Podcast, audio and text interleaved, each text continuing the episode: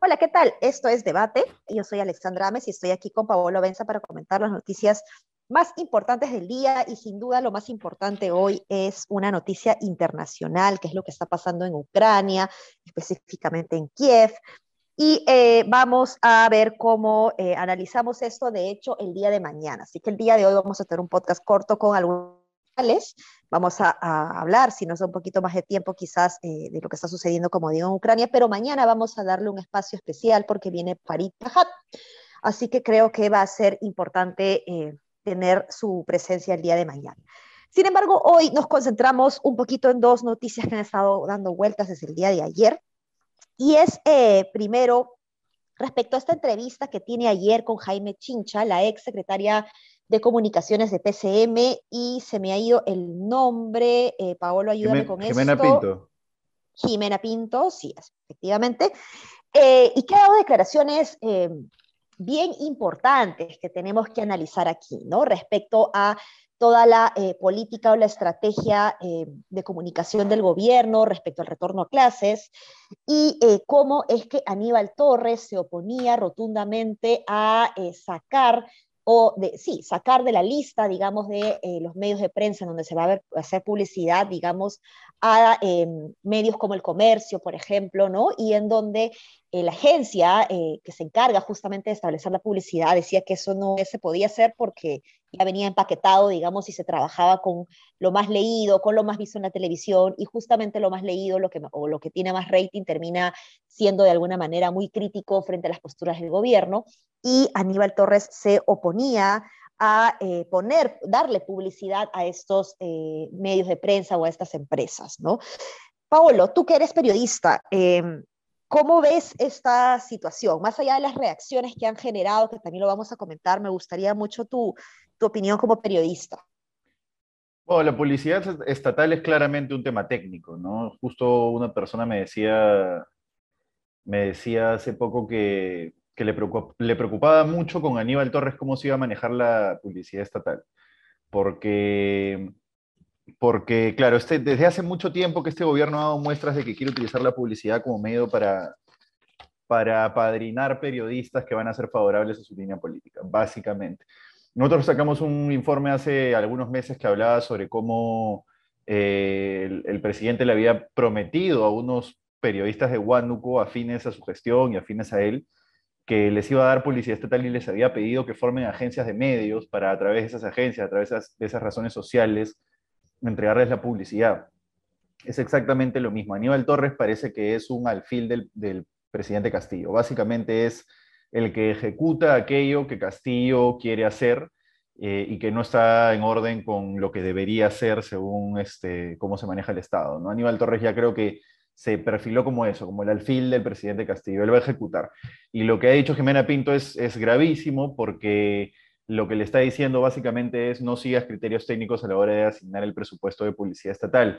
Lamentablemente, yo he salido, no peleado, pero yo he salido del comercio porque no me gustaba cómo se hacían las cosas en el comercio a grandes rasgos en términos generales, pero tengo que decir que lamentablemente el Grupo del Comercio, siendo que tiene además la parte mayoritaria del Canal 4, este, y además tiene el mayor alcance en cuanto a medios web del país, porque el comercio y RPP se, pelean la web más, más vista y el comercio tiene un montón de otros medios que suman a, los números es el grupo con mayor llegada del país. Entonces, lamentablemente tienes que ponerle publicidad si quieres que lo que tú, lo que tú quieres comunicar, tu mensaje, llegue a la mayor cantidad de gente. Esos son criterios técnicos. ¿No te gusta la línea política de comercio?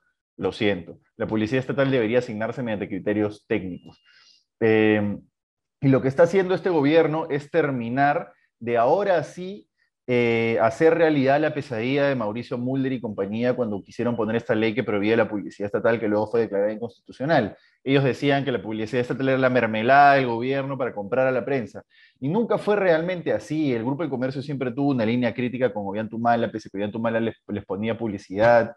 Este, en fin, lo mismo ocurrió con PPK, el Grupo de Comercio era más afín a PPK, pero era más afín a PPK porque al final tenías un congreso, eh, un congreso, mejor dicho, no golpista, obstruccionista, pero no porque les pusieran publicidad estatal contra Vizcarra. Eran, eran bastante duros con Vizcarra, por ejemplo, y les seguían poniendo publicidad.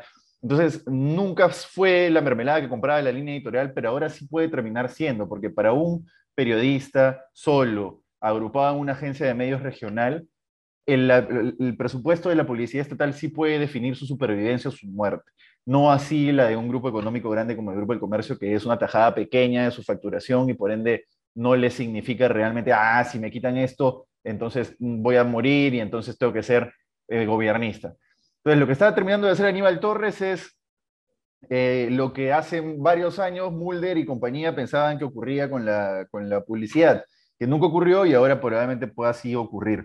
Y es, eso, es, eso sí es gravísimo. Eso es gravísimo porque, por dos razones, y para, con eso termino. La primera, porque no vas a, digamos, comunicar mensajes de manera eficiente, es decir, vas a gastar más y llegar a menos gente si es que no asignas la publicidad a los medios que más llegan, que son entre ellos el Grupo de Comercio, RPP, Canal 9, etcétera, y bueno, en, en las regiones las radios puntuales que llegan a más gente y no las que se están agrupando para recibir la plata.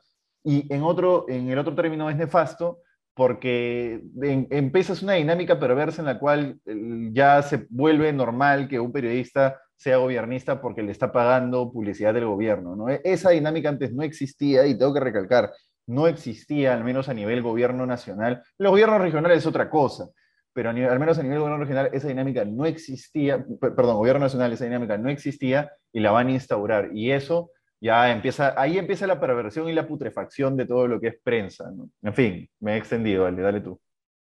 No, súper, muy importante lo que mencionas porque eso se complementa con esta política, por así decirlo, digamos, yo lo llamo política, pero en realidad ha estado muy presente en la narrativa de Pedro Castillo, y es el hecho de eh, promover eh, o priorizar la publicidad en los medios eh, regionales, ¿no? en los medios al interior del país. Y, esto pues es eh, muy peligroso, ¿no? Creo que lo que, bajo el argumento de darle más importancia a los medios de prensa del interior del país, puede establecerse justamente esta lógica de la compra de medios para mantener, digamos, una prensa regional pro gobierno, ¿no? Y, dale, dale, dale, dale. No, no, no, dale tú. No, dale, que, yo te iba a decir, desde el punto de vista de la su sobrevivencia del gobierno, tiene sentido comprar a los, a los medios regionales. Comprar, voy a usar ese término comprar para ser un generalista, ¿no? Evidentemente hay matices ahí, pero bueno, comprar a los medios regionales y tenerlos en el bolsillo. Eso sí les sirve a ellos en términos de que su popularidad al menos no siga cayendo en regiones clave donde ellos quieren tener bastión pero a la larga, cuando tú haces eso, lo que generas es que haya del otro lado mucho más virulencia en el ataque contra el gobierno. Creo que la parte editorial de la prensa, que no es periodismo sino prensa, y bueno, la parte de la prensa, es decir, del periodismo y de la parte netamente no informativa, pero sí periodística, que tiene, que tiene posición, eh, se va a poner mucho más dura contra el gobierno al ver que el gobierno está teniendo estos escuderos, esta guardia dorada, digamos, de periodistas eh, comprados. Entonces, sí, efectivamente, desde el punto de vista del gobierno probablemente sea, sea útil, pero sí va a generar una reacción y va a generar una reacción creo que le va, le va a caer fuerte y le va a caer duro. Ya de por sí que Jimena Pinto, y eso ya analízate un poco más, Ale, que Jimena Pinto haya salido ayer a decir esto, es un golpe fuerte, porque lo que le está diciendo a las personas informadas, creo yo, es cuidado. El gobierno está teniendo estos tintes medio autoritarios de comprar a la prensa y eso sí es otra cosa, eso sí es una bandera roja que quizás antes no estaban viendo las personas informadas. Claro, claro. Muy importante eso, tomar en cuenta entonces. Em, pasamos ahora a otro tema y siguen pues las... Eh, las entrevistas, digamos, a los ex trabajadores del gobierno, pero hay un caso particular, ¿no? Que es el de Hilda Geldres, que fue eh, contratada como jefa de gestión social en PCM, en, bajo el Viceministerio de Gobernanza Territorial, y que fue muy criticada porque los medios, a mi juicio, muy irresponsablemente, y yo también tengo que confesar que caí frente a los titulares de los medios, eh, anunciaron pues que se le había dado el cargo a una cantante folclórica que le había dedicado una canción a Pedro Castillo.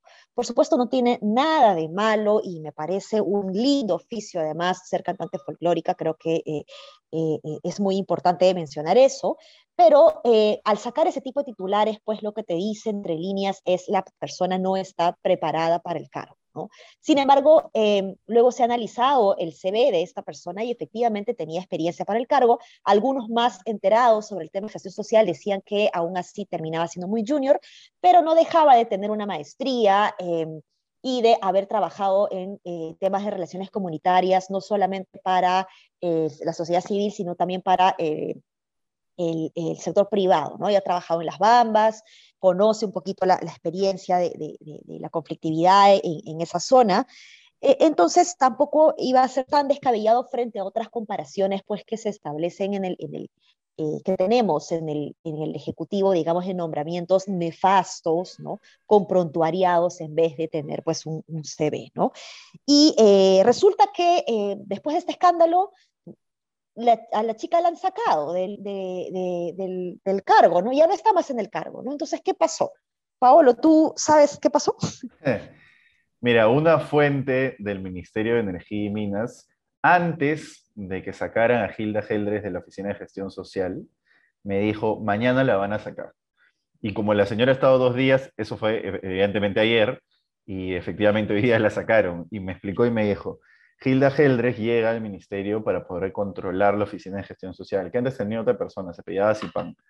Que esa, esa ah, perdón, perdón, perdona que te interrumpa, tengo que hacer sí una aclaración. Dije CM, Gobernanza Territorial, y es jefa de gestión social del Ministerio de Energía. ¿no? Sí, entonces antes había otra persona en, en, esa oficina que no era serronista. Y la ponen, cuando llega este ministro serronista, la ponen a Gilda Geldres en la Oficina de Gestión Social. Y entiendo yo, y esto es análisis, que es bajo la misma lógica que aplica el serronismo cada vez que llega a, una entidad pública, que es coparla con sus partidarios para aprovecharse y medrar. Vamos a ver, y esto, esto lo digo como advertencia, vamos a ver cuando salgan las cifras de inversión pública en los primeros meses, en los últimos meses del año pasado, mejor dicho, y en los primeros meses de este año. Quiero ver cómo se está moviendo la inversión pública para, para determinar qué tanto daño le está haciendo el serronismo y el, y el lápiz y el, gobierno de Castillo en general al, al, Estado. Pero bueno, paréntesis cerrado. Entonces esta persona me comentó y me dijo, eh, mañana van a sacar a Gildra Geldres porque no se ha allanado a llenar la oficina de partidarios de, de Perú Libre. Yo le dije, no, no puede ser tan rápido, qué roche. Y me dijo, sí. Y yo dije, pero no la van a sacar por los razonamientos. No, porque la señora cumple el perfil. Y de hecho cumplí el perfil, al menos de experiencia, ¿no? O sea, que sea una cantante folclórica, bueno, puede ser una cantante folclórica, ¿qué se va a hacer, no? Este, pero es, digamos, sí tenía experiencia, al menos en relaciones comunitarias, uno podrá criticar o decir que es puerta giratoria, lo que sea, pero tenía, tenía experiencia en el, en el sector. Eh, y, y, lo que yo entiendo por lo que me dice esta fuente, es, este, estoy reportando citando a la fuente, es que la han sacado porque no ha querido cumplir con, con copar en la oficina de, de partidarios, ¿no? de militantes. Este, Encima la sacan por querer hacer bien su chamba. Por querer, por lo menos por no querer hacerla tan mal, ¿no?